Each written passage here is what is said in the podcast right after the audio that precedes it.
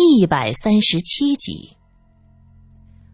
苏三摸向墙边，借着月光打开门前的灯，只见尹太太穿着一件白色的丝绸内衣，整个人挂在拔布床上。再仔细看上去，一条暗紫色的真丝围巾从拔布床上的横梁穿过，挂在尹太太的脖子上。尹太太两脚微微离地，尹丹丹吓得浑身发软。苏三走上前去，用力的抱住尹太太的身体。他看向尹丹丹，喊道：“丹丹，快过来帮帮我！”尹丹丹跌跌撞撞的跑过来，一把抱住尹太太的双腿，两个人合力将尹太太卸下来，放在床上。尹丹丹扑向尹太太，嚎啕大哭。苏三急忙将她推开，用力的给尹太太按摩心脏。苏三过去。在教会修女那儿学习过心脏复苏，他一下一下的按压着。尹丹丹紧紧的捂着嘴巴，眼泪一串一串的掉下来。在得知失踪的父亲已经死去的时候，他满心都是失落和说不出的纠结。而现在，他的心里只有悲伤和痛苦。他在内心呼喊着：“妈妈，你不能死！”妈妈，是我错了，我错了，全是我的错，我不该逼你，是我害死了你呀！苏三按了好一会儿，尹太太始终是无声无息的。苏三喊道：“快去叫人，快点去叫人！”尹丹丹这才从悲痛中回过神来，他推开门，大叫着：“来人呐，快来人呐！”第一个赶过来的是秀姨，她身上披着衣服，一只袖子还没穿进去。小姐，发生什么事儿了？她一边跑一边问。我妈妈，我妈妈她……尹丹丹指着床上的尹太太，哽咽着说不出话。秀姨看到苏三在一下一下按压着尹太太的胸口，她吓了一跳。哎呀，这这是怎么了？走近了，她看到床梁上挂着的丝巾，眼泪一下就掉下来。太太，你怎么这么想不开呀？太太，苏三满头大汗，他按压了半天，尹太太也没有反应，他是真的死了。苏三松开手，他站起身来，呆呆的看着面色平静的尹太太，他的嘴角和眼底都有出血点。脖颈上也有一道勒痕，应该是窒息而死。他之前说过明天要自首，难道是畏罪自杀吗？尹丹丹看到苏三满眼的茫然，她哇的一声哭着扑上去，用力的摇晃着尹太太的身体。妈妈，你醒醒啊！妈妈，你不要丢下我。秀姨轻轻的拍着尹丹丹的肩膀，也跟着忍不住的掉泪。苏三看看四周，发现梳妆台上有一张纸，上面写着一些字。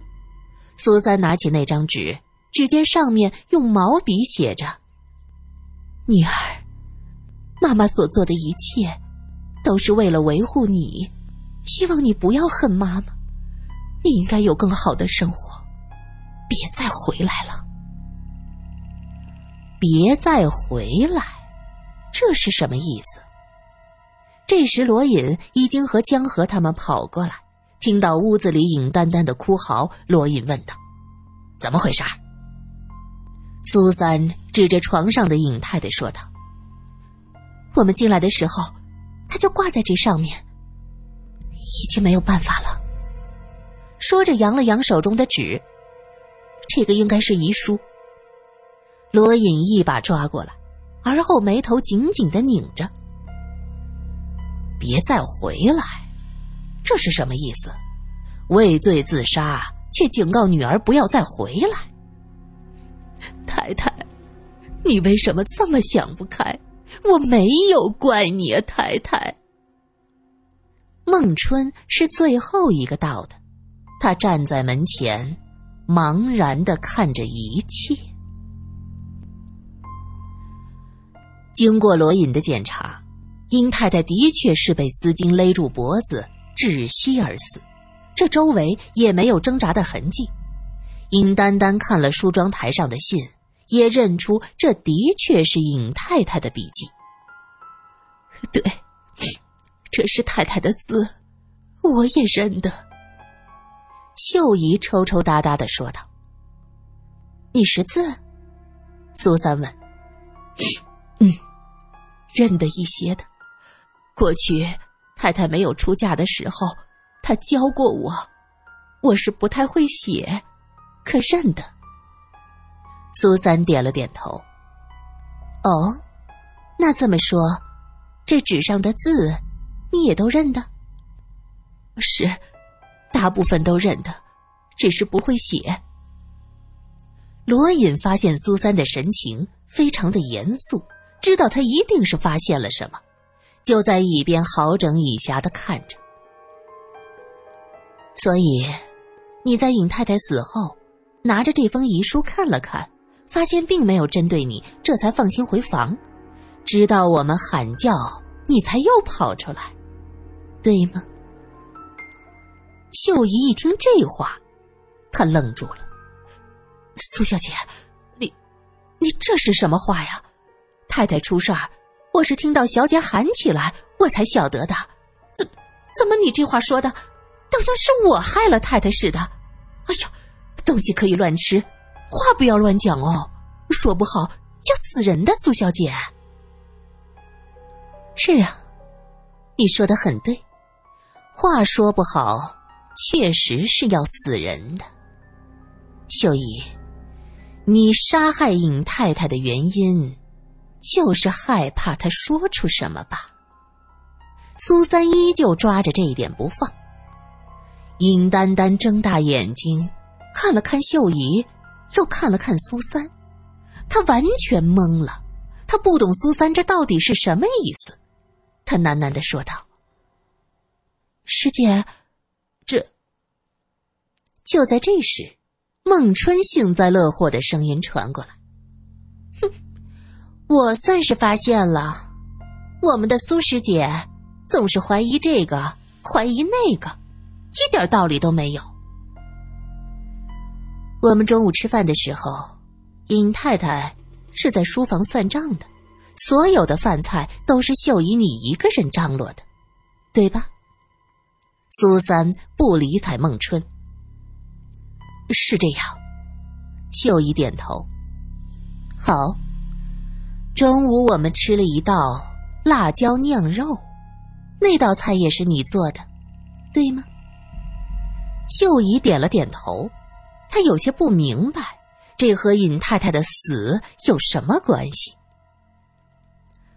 辣椒这种东西，大家都知道，处理辣椒的手上会很辣，也会留下辣椒的味道。你以为泡了很久，这手上就不会辣了？可是辣椒的气味还是残留在你碰过的地方，而这张纸上就有你手上淡淡的辣椒味儿。苏三扬了扬尹太太的遗书，那，嗯嗯，那也可能是太太平时碰到辣椒的呀。秀姨辩解，苏三笑了，秀姨。你这是不太了解我，我对气味很敏感，我不会判断错的。尹太太的手上可没有任何辣椒的味道。秀姨冷笑道：“哼，难道你说什么就是什么？你的话怕是警察也不会信的，苏小姐。”尹丹丹本来是不相信秀姨会杀害尹太太。而此时听到秀姨这么说话，她自己也不敢确定了。他满眼泪水的望着秀姨，用哀求的语气说道：“秀姨，苏师姐在吓唬你的，对不对？这跟你没有关系，对不对？”秀姨被尹丹丹这么一问，稍稍的有些迟疑，眼神悄悄的瞟向躺在床上尹太太的尸体。他接着说道：“和我没有关系。”罗隐看秀姨不打算承认杀人，就只能要求大家先回各自的房间，一切等到天亮了再说。尹丹丹不想扔下母亲的尸体独自回去，在苏三的劝说下，就只能将尹太太的尸体放好，依依不舍离开了房间。现在出现了三具尸体：钟叔的尸体在柴房，尹太太的尸体在他的卧室，而曹新蕊的尸体在客房。罗隐提议，为了大家的安全，大家。都在同一个房间，一起等着天亮。于是所有人都坐在客厅里，各怀心思，等着天亮。尹丹丹靠着苏三，孟春一个人坐在一边看着江河，目光复杂。杜明坐在江河的身边，低着头，也不知道在想什么。秀姨坐在门前。罗隐坐在门的另一边，观察着屋子里所有人的动静。尹丹丹今天受的刺激太大了，上午和傍晚又在山上奔波，精神不济。他靠着苏三，不知道什么时候就睡了过去。他一睡，苏三也跟着困倦。罗隐轻轻按着他的肩膀：“好了，闭上眼睛休息一会儿，一切等到天亮了再说。”苏三点了点头，低声说道：“嗯，辛苦你了。”苏三和尹丹丹靠在一起，小憩了一会儿。他突然觉得尹丹丹身子抽搐了一下，接着又手舞足蹈了起来。苏三吓坏了，连忙反手一把抱住尹丹丹：“丹丹，你怎么了？”所有人被尹丹丹吓了一跳。孟春吓得跳起来，紧张的盯着尹丹丹。他这是做噩梦了吧？罗隐问道。尹丹丹点点头，目光有些呆滞。啊，我做梦了。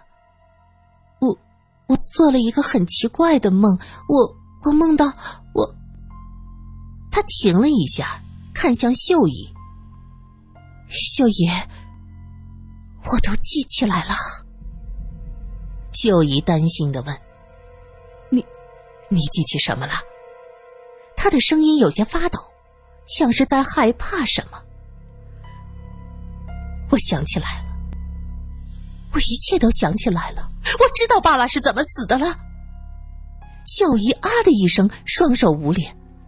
我的天哪！苏三惊奇的拉着尹丹丹问道。你记起来了？对，记起来了。原来那一切都是因为我忘记了很多很多的事情。我之所以忘记那些事儿，是因为这些事儿刺激到了我。将自己的记忆封存了起来，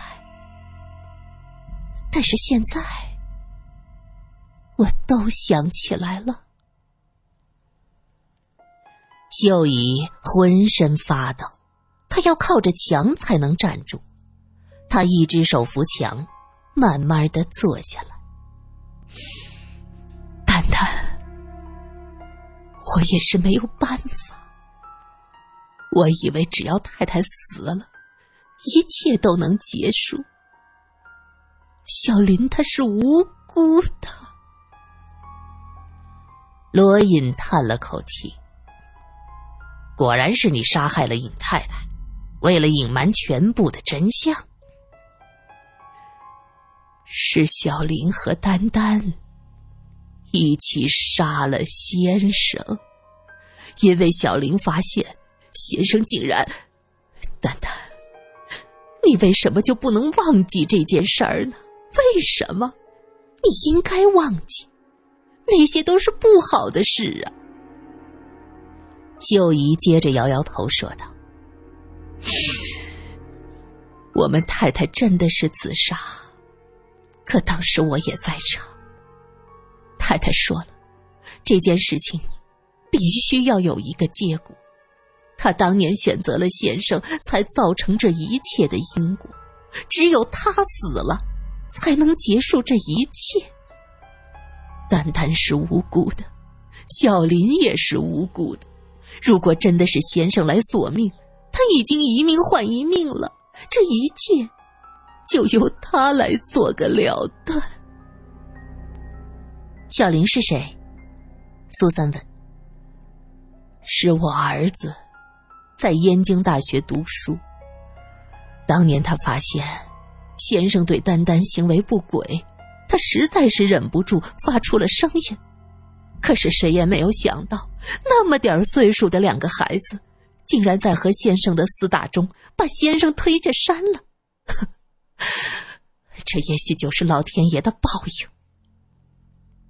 秀姨苦笑了一声：“丹丹呢？是你和小林一起把先生推下去的。那天晚上你们回家很晚，我和太太去找你们。”才知道出了事儿。当晚，你因为惊吓发烧，醒过来忘记了一切。也许是那段回忆太过残忍，你就选择了遗忘吧。尹丹丹的眼睛瞪得老大，他惊讶的看着秀姨。秀姨很快就发现尹丹丹情形不对，她瞠目结舌盯着尹丹丹。你你不是都想起来了吗？苏三叹了口气。为了让你说真话，我和丹丹演了一出戏。尹丹丹有些内疚。对不起，萧姨，我其实没有记起太多的东西，可我总觉得，一定是曾经有什么重要的东西让我忘了。我和苏师姐说到了自己的疑惑。刚才苏师姐悄悄的跟我说，用这个办法来试探一下。我果然忘记了很多事儿，而你和妈妈瞒了太多。秀姨，算我求求你，你就说出真相吧。我不想永远被噩梦折磨。你可知道我梦见了什么？我梦见被自己的父亲那么对待。再这样下去。我怕我一辈子都走不出这个阴影。秀姨听到尹丹丹说到这儿，眼泪忍不住流出来。丹丹，我和你妈妈都希望你能彻底的忘掉这些事儿，那不是什么好事儿。杜明听到这些，轻轻的用手指捅了捅江河，他低声道：“江河，这些事儿。”尹丹丹大约是不想被我们知道，咱们先出去吧。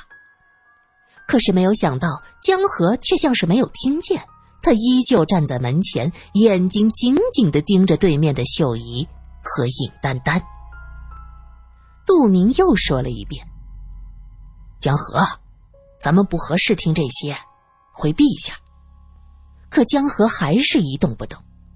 杜明认为这事儿关乎尹家的隐私。就伸手去拉他，可没想到江河却一把将他甩开，低吼了一声：“滚！”